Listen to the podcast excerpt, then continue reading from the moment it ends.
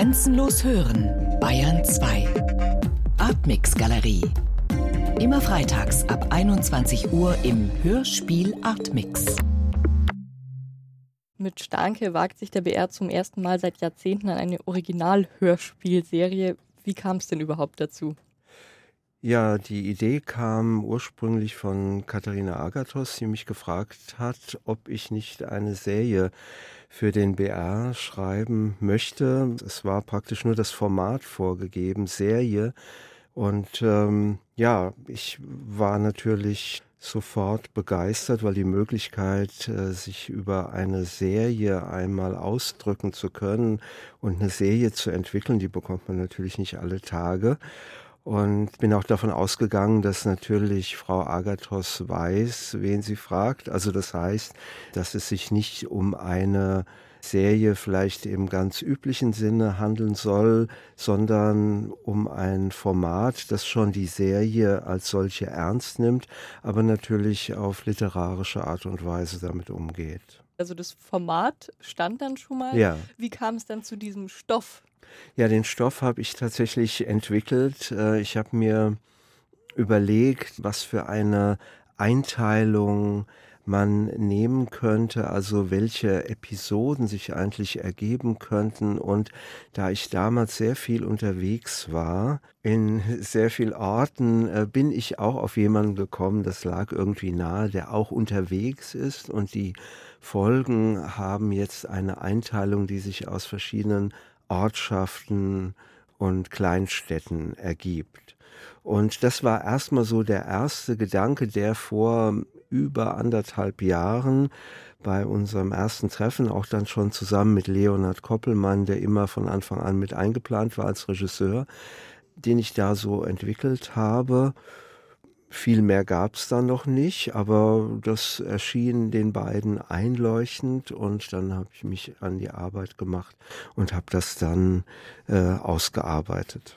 Vielleicht können wir auf diese Arbeit ganz konkret eingehen. Es ist ja schon ein Unterschied. Sie schreiben Romane, Ja. haben auch angesprochen, Sie haben schon Hörspiele geschrieben, aber eben ein Hörspiel und nicht eine Serie. Was sind die Herausforderungen bei seriellem Erzählen? Was sind aber vielleicht auch die Chancen aus Ihrer Sicht? Ja, die Chancen sind, man kann einen äh, Stoff auf interessante, knappe Weise darbieten und doch immer noch weiter erzählen. Gleichzeitig sind es natürlich auch die Herausforderungen. Also es sollte ja eine Handlung sein, die sich tatsächlich von Folge 1 bis Folge 15 erstreckt, die auch eine gewisse Linearität, Konsekutivität aufweist. Und dann sollte aber doch jede Folge für sich eine Binnenhandlung haben, abgeschlossen insofern, dass ein Thema angerissen wird, was natürlich in den anderen Folgen auch wieder auftaucht, dass sich Personen gleichzeitig entwickeln über die Folgen, dass sie aber auch einen Schwerpunkt in einer Folge mal bekommen, auch mal ein anderes Gesicht zeigen können, dass es Verbindungen gibt, die sich auch dann nach dieser Folge auch wieder lösen können.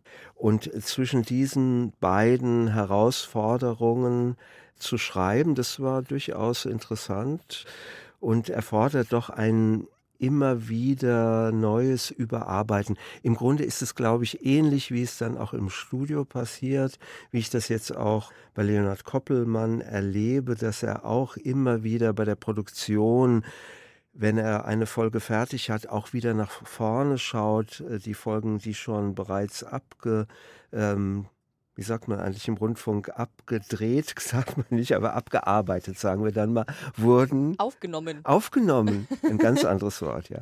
Die Folgen, die schon fertig aufgenommen wurden, dass man die dann nochmal anschaut, weil natürlich jede Folge auf die andere zurück und auch wieder vorwirkt. Dadurch ist es ja auch wahnsinnig vielstimmig und vielschichtig geworden. Stellenweise ist es, kann man sagen, eine Krimi-Handlung, dann hat es wieder komödienhafte Züge. In welches Genre würden Sie das Ganze einordnen? Trifft es die Bezeichnung akustisches Roadmovie? Ja, also ich verbinde jetzt mit Road Movie, da denke ich an, an so gewisse amerikanische Filme, die, die etwas ausdrücken. Ich glaube, hier ist jemand ganz anders unterwegs. Er ist ja beruflich unterwegs. Er ist eine Art Vertreter, könnte man sagen, also im antiquierten Sinne, der von Stadt zu Stadt fährt und dort versucht, äh, natürlich im etwas größeren Stil, nämlich gleich mit der Stadtverwaltung oder auch mit äh, durchaus auch privaten Investoren, aber größere Projekte an den Mann bzw. die Frau zu bringen. Gleichzeitig spürt man immer mehr, dass er mit diesem Beruf auch äh, von etwas wegläuft. Insofern würde auch das Roadmovie wieder stimmen. Da geht es ja auch immer irgendwie um Flucht oder um, um Ziel zumindest. Bei ihm ist es aber unbestimmter. Wir sind schon mittendrin in der näheren Betrachtung der Hauptfigur Starnke. Ja. Was ist das für einer? Man kann sagen, es ist ein Einzelgänger, ein Getriebener, das haben Sie ja auch gerade schon ganz gut umrissen. Unser Gespräch steht ja unter dem Titel Starnke, ein moderner Mann ohne Eigenschaften, in Anlehnung auch an Robert Musils Jahrhundertroman. Ja. Welche Vorbilder gab es für diese Hauptfigur?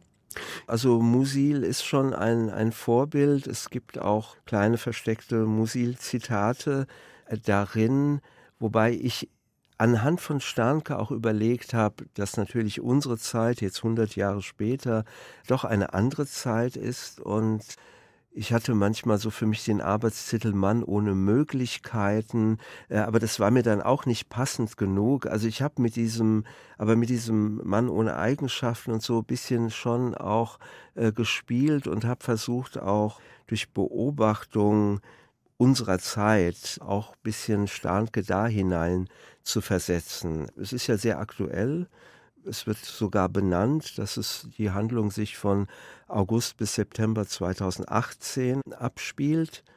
Ansonsten äh, befinden wir uns natürlich in einer schon recht fiktiven äh, Bundesrepublik. Natürlich ganz klar einer Bundesrepublik, aber es war auch eine Überlegung, ob wir das direkt verorten lassen, aber wir haben uns dann dagegen entschieden, weil dann hat man immer sofort mit einer Fülle von Assoziationen zu tun. Wenn ich einen Ortsnamen nenne, dann weiß man sofort, der liegt in dem und dem Bundesland. Und, und so lassen wir das alles etwas offen.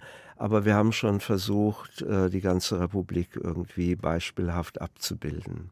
Also das heißt, diese Ortschaften mit den grandiosen Namen, muss man ja auch mal sagen, die sind alle fiktiv. Ja, und äh, diese Ortsnamen zu finden, das war also wirklich nicht leicht, weil ich habe immer mir Namen ausgedacht und dann habe ich sie äh, sozusagen eingegeben bei Google, um zu schauen, es gibt fast alles. Man kann sich wirklich kaum was ausdenken, was mit Heim und Bach und mit äh, irgendeiner Verbindung existiert das gibt es wirklich. Und wenn es irgendwie nur so ein kleiner Acker irgendwo in Niederbayern ist. Aber, aber das sind jetzt tatsächlich alles Ortsnamen, die es nicht gibt, ja.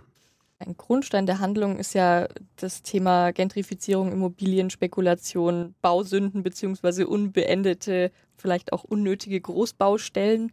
Wie kamen Sie auf diesen Themenkomplex? Wir haben ja gesagt, der ist hochaktuell. Ja, also der bot sich für mich einfach an, ähm, wenn man ein bisschen in Städte kommt, weil bei den eigenen Städten fällt es einem oft nicht so auf oder es fällt einem natürlich dann auf, wenn im Viertel plötzlich da was abgerissen wird oder so. Aber bei fremden Städten, die man vielleicht nicht so regelmäßig sieht und dann kehrt man nach einem halben Jahr, vielleicht nach zwei Jahren da zurück und merkt doch, welche Veränderungen gerade stattfinden, also sozusagen auch über Nacht. Da passiert teilweise Ungeheuerliches. Also es wird eigentlich auch wieder viel vernachlässigt vernachlässigt, also auf Lebensqualität, auf Umfeld, auf ähm, öffentliche Räume, die Möglichkeiten, sich auch dort zu bewegen. Äh, da wird also sehr viel verzichtet eher. Hauptsache, da steht irgendein Wohnblock, wo man möglichst viele, wenn es geht, Eigentumswohnungen unterbringen kann. Und ich frage mich oft, wie das funktionieren soll. Also wie die Menschen, die dort einziehen, die auch bestimmt oft ja nicht wenig Geld dafür zahlen, auch zur Miete, wie die leben, wenn ihnen gar nichts sonst angeboten wird. Also man könnte ja, gerade wenn man so neue Viertel entstehen lässt, da könnte man auf viel achten, aber das wird, also so beobachte ich das oft, wirklich sträflich vernachlässigt. Und da kam mir natürlich die Idee, ja, warum wird sowas vernachlässigt? Weil es natürlich auch um Profit, um Gewinn geht und man versucht alle Kosten, die nicht direkt nötig sind, die nicht direkt etwas mit der Wohnung zu tun haben, die versucht man zu minimieren und einen Spielplatz hinzustellen, Ab einer gewissen Größe ist das natürlich dann gefordert, aber das wird dann lieblos einfach da so hingehauen. Aber dass man denkt, wenn ich hier so ein paar Blocks baue, warum nicht einen Platz? Warum nicht irgendwie tatsächlich zu einer Qualität des Lebens beizutragen und nicht nur eine Schlafstätte zu errichten? Im Hörspiel fällt der Begriff der Grotesk-Moderne für die Befindlichkeit unserer Zeit. Ja. Was genau müssen wir uns darunter vorstellen? Ja, die Grotesk-Moderne, das ergibt sich da aus so einem Gespräch. Es ist ein etwas witziger Einfall natürlich. Die Grotesk-Moderne ist, dass man immer noch meint, es geht nach vorne quasi. Aber stimmt das? Also das zumindest mal zu hinterfragen, diesen Fortschrittsglauben, der uns ja jetzt über 100, 150 Jahre doch äh, sehr bewegt hat und auch unsere Gesellschaft äh, in eine gewisse Richtung gebracht hat, ob das heute noch so geht und ob es nicht viel wichtiger ist, ähm, sich davon zu lösen und mal nach etwas anderem zu schauen, ob es nicht vielleicht eine Moderne geben kann, die auch etwas bewahrt oder die auch versucht, wieder etwas herzustellen, weil ja auch einiges kaputt geht gerade und auch kaputt gegangen ist, was vielleicht nicht mehr so leicht herzustellen ist. Und solange man aber immer noch denkt, verwandelt sich die Moderne tatsächlich in eine Groteske, wo die Menschen sozusagen auf ein Ziel zusteuern, das es als solches gar nicht mehr gibt oder ein Ziel, was in Wirklichkeit schon hinter ihnen liegt. Und genau dafür steht ja Starnke auch. Ja, ja. Wir haben ja schon drüber gesprochen, der Text hat sehr viele Ebenen und Metaebenen auch noch. Also man denke nur an Über- und Unter-Ich, die sich unterhalten oder auch die Erzählerin, mit der Starke manchmal regelrecht im Zwiegespräch ist. Also einerseits zerfällt der Text in diese Ebenen, andererseits entsteht dadurch eine extreme Verwobenheit. Ist das vielleicht auch auf formaler Ebene wieder Abbild dieser zerfaserten Gesellschaft? Kann man das sagen? Ja, also es ist, äh, schließt genau an das an, was ich gerade so gesagt habe. Also dass ja nichts unverbunden besteht, auch wenn man oft so tut, äh, dass man äh, sagt, es macht doch gar nichts, wenn ich hier ein Haus hinstelle, um jetzt mal einfach bei diesem, bei dieser Städteplanung zu bleiben, die ja so das Grundthema etwas ist. Und so ist es da auch. Also viele der Figuren, es sind ja über 80, äh, die in diesen 15 Teilen vorkommen, die äh, haben nur einen Ausschnitt und sehen ihre Befindlichkeit, sehen das, was sie interessiert oder was sie antreibt, ihre Problematik. Aber die Zuhörer können dann merken, wie sich das eigentlich sofort verzahnt, wie dort eine Aktion sofort Rückwirkungen hat auf, ich will jetzt nicht sagen auf alles andere, aber auf verschiedenen, auf verschiedenen Ebenen, ja. Ja, und jeder lebt so in seiner Blase, um dieses viel zitierte ja. Wort mal anzusprechen, auch wenn man jetzt die Tochter Henriette, die so in ihrer YouTube-Welt ja teilweise dann auch sich befindet, wenn wir bei Blase sind, sind wir auch gleich bei Medien, die ja auch vorkommen ja. im Stück. Also wir haben zum Beispiel diesen Reporter Dennis, der vom Prozess berichtet. Ja. Welche Rolle spielen Medien denn in diesem Hörspielkomplex? Ja, am Anfang hatte ich sogar die Idee, dass die kompletten 15 Folgen nur im Auto spielen, also das äh, ganz reduziert und dass die Außenwelt quasi nur über das Autoradio reinkommt. Also das wäre jetzt äh, mhm. die Extremform gewesen. Dann wäre sozusagen das Abbild der Welt nur noch gebrochen über das Radio, was ich eigentlich äh, nach wie vor eine ganz gute Idee finde, aber ich habe dann auch gemerkt, dass mir die zu viel Fesseln anlegt wir bewegen uns ja auf die acht Stunden zu. Bei so viel Zeit, da muss man einfach auch mal atmen. Man muss auch mal die Tür aufmachen sozusagen und aus dem Auto aussteigen. Und äh, deswegen habe ich die Idee auch wieder fallen lassen. Aber diese Medien, äh, die sind immer irgendwo oft auch nur im Hintergrund vorhanden, weil sich doch darüber immer wieder auch Welt abbildet und weil die einzelnen Personen auch darüber wieder die Welt wahrnehmen. Starnke ist jetzt auch ein Vertreter der älteren Generation, also er ist Anfang 50 und äh, also jetzt nicht jemand, der jetzt schon völlig abgehängt ist, aber seine Arbeitsweise ist eben noch eine direkte. Und mittlerweile ist natürlich äh, die mediale Welt so in den Vordergrund getreten, dass es auch Arbeitsweisen generell beeinflusst. Und damit hat er eben auch zu tun. Er müsste sich eigentlich irgendwie umstellen. Und ich finde es natürlich doppelt reizvoll, weil ich oder wir mit dem Hörspiel ja auch wieder Teil des Mediums sind und äh, damit mit diesen Ebenen zu spielen, ja, das reizt mich einfach. Einen Komplex müssen wir auch noch ansprechen, nämlich die Musik, weil ja. Sie sind ja nicht nur für den Text verantwortlich, sondern auch sind Sie Komponist der Hörspielserie. Wie gehen Sie da vor? Das haben Sie ja, das ist ja nicht das erste Mal, dass Sie das machen.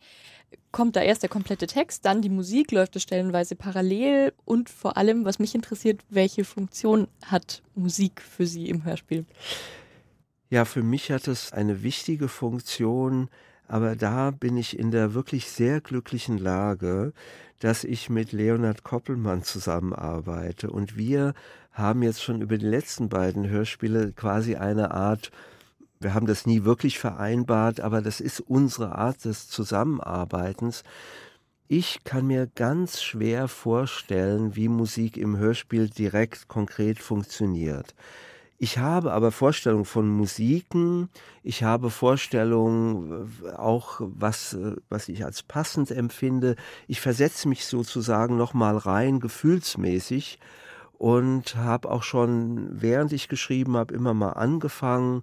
Ich habe auch immer nach einer Titelmelodie, die hatte ich schon sehr früh gesucht und dann verschiedenste, ganz unterschiedliche Musiken gemacht. Und die, die gebe ich einfach komplett, das waren jetzt bestimmt über 100 verschiedene Stücke, die gebe ich komplett Leo. Und er macht daraus das, über was ich mich dann jedes Mal aufs Neue freue und gleichzeitig wundere. Also er setzt sie gegeneinander, er setzt sie miteinander ein, und das ist etwas, äh, das würde mir wahnsinnig schwer fallen. Das muss man, glaube ich, auch vor Ort dann mit dem Text machen.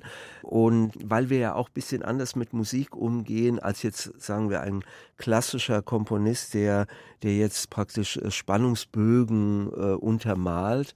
Wir machen das auch teilweise und ich lege immer Musiken an, die auch sowas anbieten, aber immer mit Brüchen drin und es geht dann ins Geräuschhafte, ins oft sehr Abstrakte und dann aber auch wieder richtig ins Liedhafte. Also es wird auch hier ein möglichst breites Spektrum abgebildet.